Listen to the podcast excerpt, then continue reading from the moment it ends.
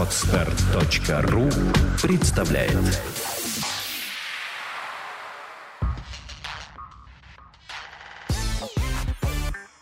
Don't Speak – подкаст о том, как быстро и эффективно выучить английский язык. Подкаст подготовлен при поддержке lingvaleo.ru, интерактивного сервиса для изучения и практики английского языка.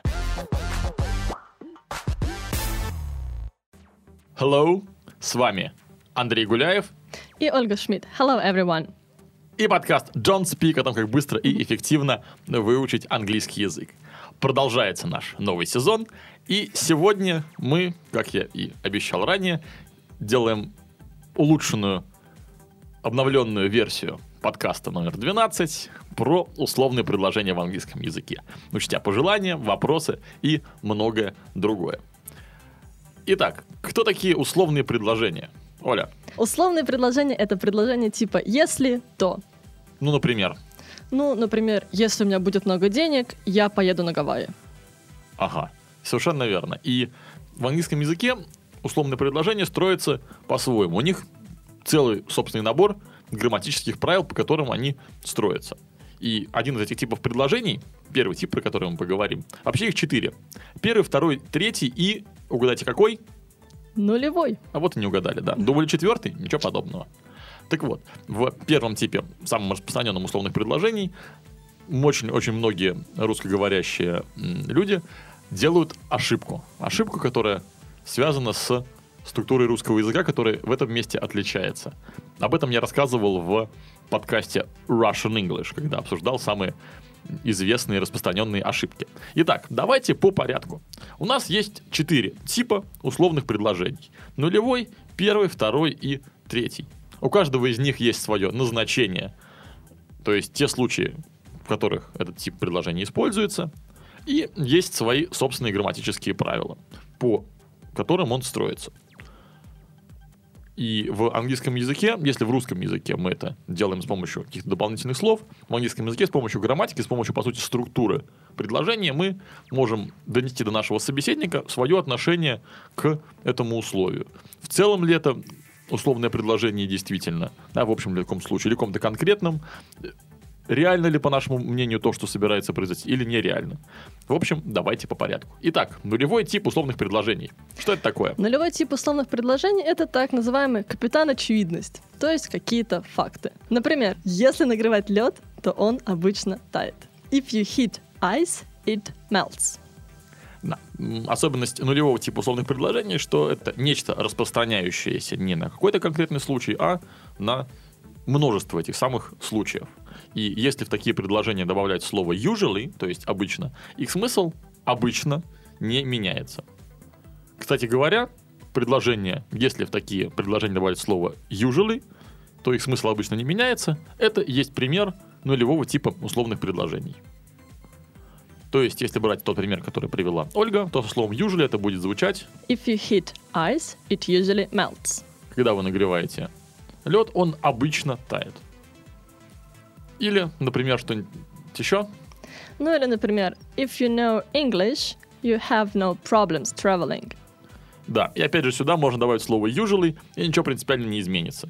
If you know English, You usually have no problems traveling. да, потому что иногда problems в случае traveling могут быть вовсе не связаны с знанием вами языка. Ну, не знаю, наводнение случилось, например. Это нулевой тип условных предложений. Что касается его построения. Он состоит из двух частей. Часть условия и часть то, что мы получаем на выходе. В обоих случаях мы используем present simple. Да, то есть никаких усложнений. Present simple. В одном случае present simple в другом. Если вы вспомните, то present simple как раз таки и нужен для того, чтобы говорить о каких-то общих вещах, каких-то общих закономерностях. Ну, одно из значений present simple.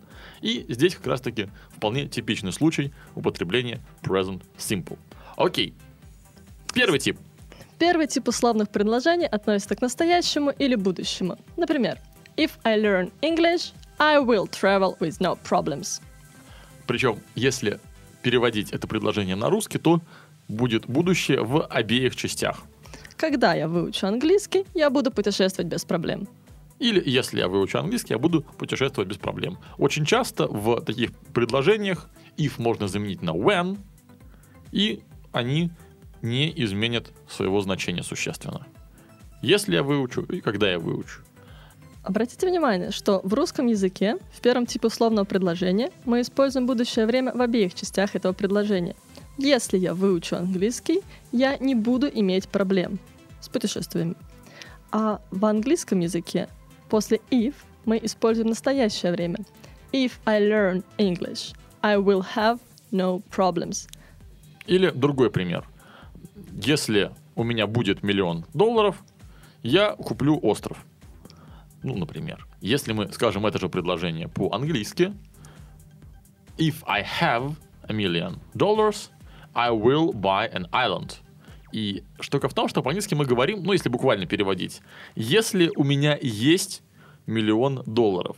И вот тут очень интересно вспомнить о психологии языка и о работе нашего подсознания. Ну, вы все наверняка слышали, хотя бы иногда и чуть-чуть, что частичка «не» не воспринимается подсознанием. Так вот, здесь очень похожая картина. Почему она не воспринимается? Потому что, когда мы говорим «не делать чего-нибудь», у нас в мозгу рефлекторно рисуется картина, как мы это делаем. Ну, скажем, представляем себе не играть э, в футбол, а представляем себе картинку, как мы играем в футбол. Или кто-то еще играет в футбол. Так вот, поэтому частичка «не» и не воспринимается подсознанием. То же самое, на самом деле, с будущим временем. Когда мы говорим когда у меня будет миллион долларов, или если у меня будет миллион долларов, то есть в будущем времени, мы себя обычно дистанцируем, то есть вот отделяем, что тут есть я, есть миллион долларов.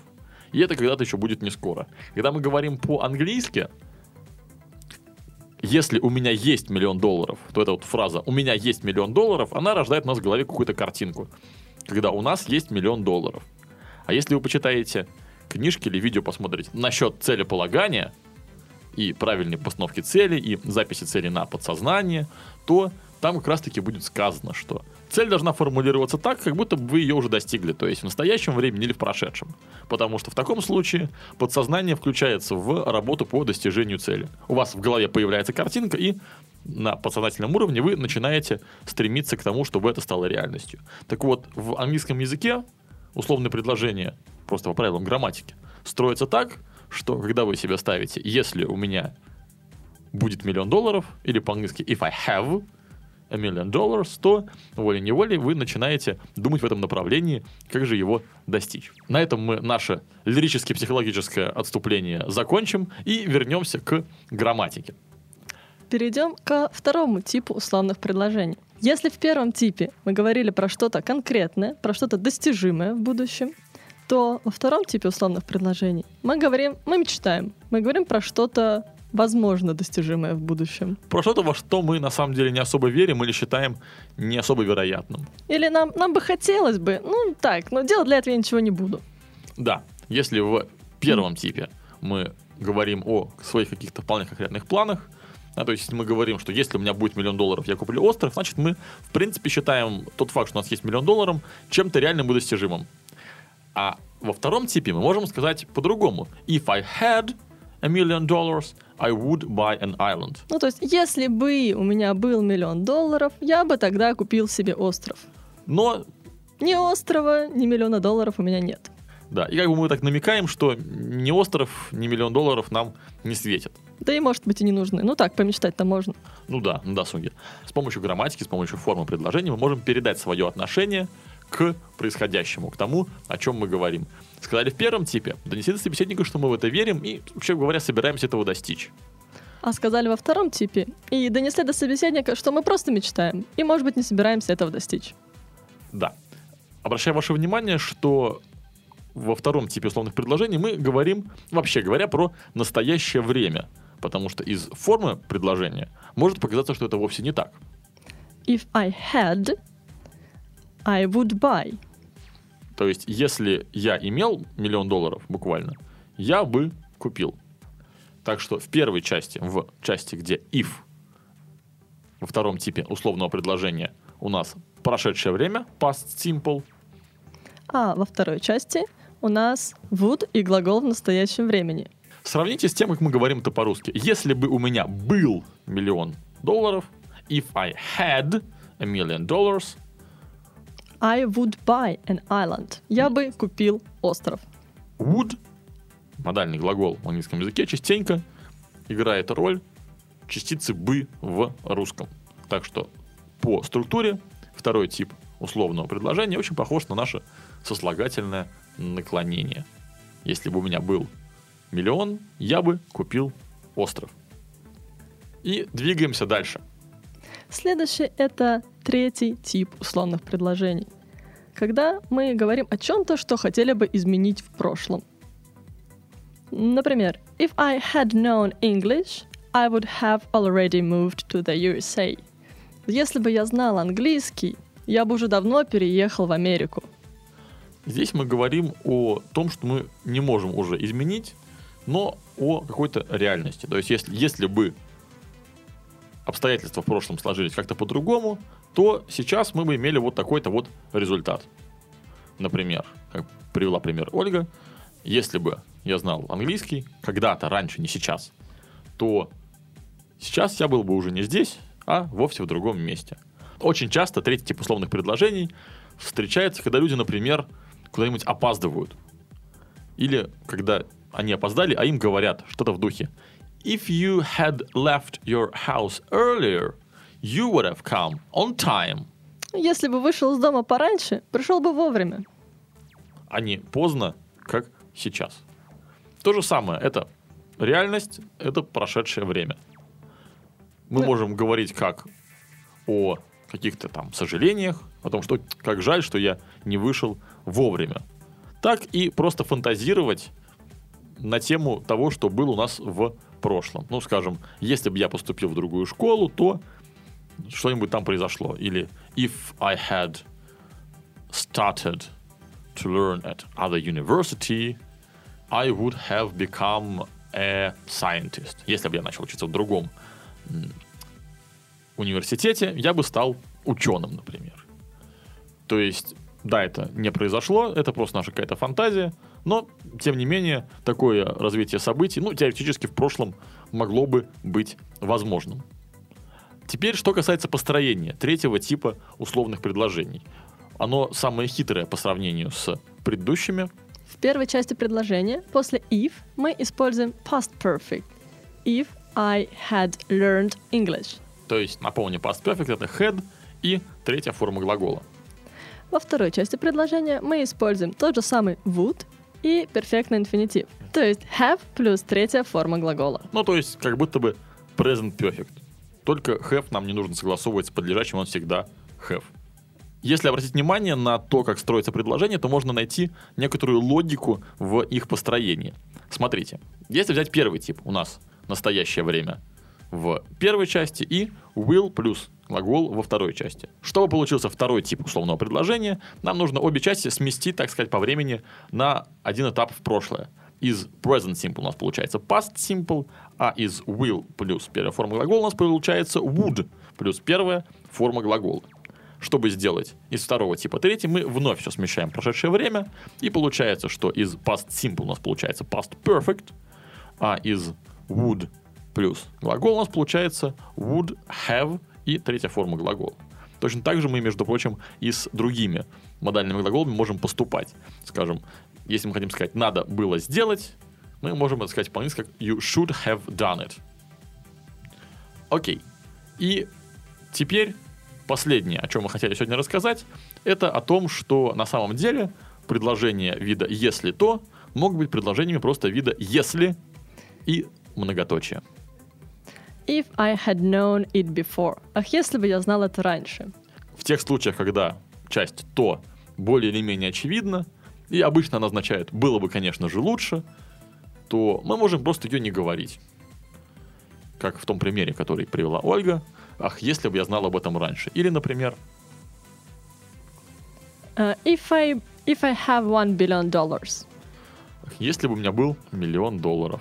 И еще одна особенность в втором типе условных предложений частенько бывает одно такое отклонение от правил. Обычно в past simple, если мы хотим использовать глагол be, то с I, то есть в первом лице единственном числе, он звучит как was. Однако, ну, так уж сложилось, частенько в английском языке говорят if I were. Самое типичное из этого if I were you, I would do it another way. Если бы я был на твоем месте, ну или буквально если бы я был тобой, то я бы это сделал по-другому. Естественно, это второй тип условного предложения, потому что один человек, ну не может он быть другим, он может быть только собой.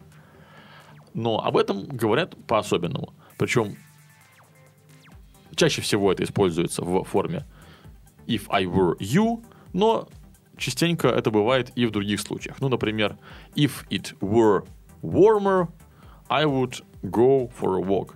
Если бы было теплее, я бы пошел на прогулку. Ну, на этом мы закончим с условными предложениями. К этому подкасту будут приложены упражнения. And if you do these exercises, your English will be better. Если вы сделаете эти упражнения, ваш английский будет лучше. And for Don't Speak students, И специально для студентов Don't Speak в программу обучения, в который входит этот подкаст в том числе, if you don't do these exercises, you will be punished. если вы не сделаете эти упражнения, мы вас непременно накажем. Так что делайте упражнения, учите английский. С вами были Андрей Гуляев. И Ольга Шмидт, и подкаст Don't Speak о том, как быстро и эффективно выучить английский язык. Goodbye. Goodbye. Сделано на podster.ru Скачать другие выпуски подкаста вы можете на podster.ru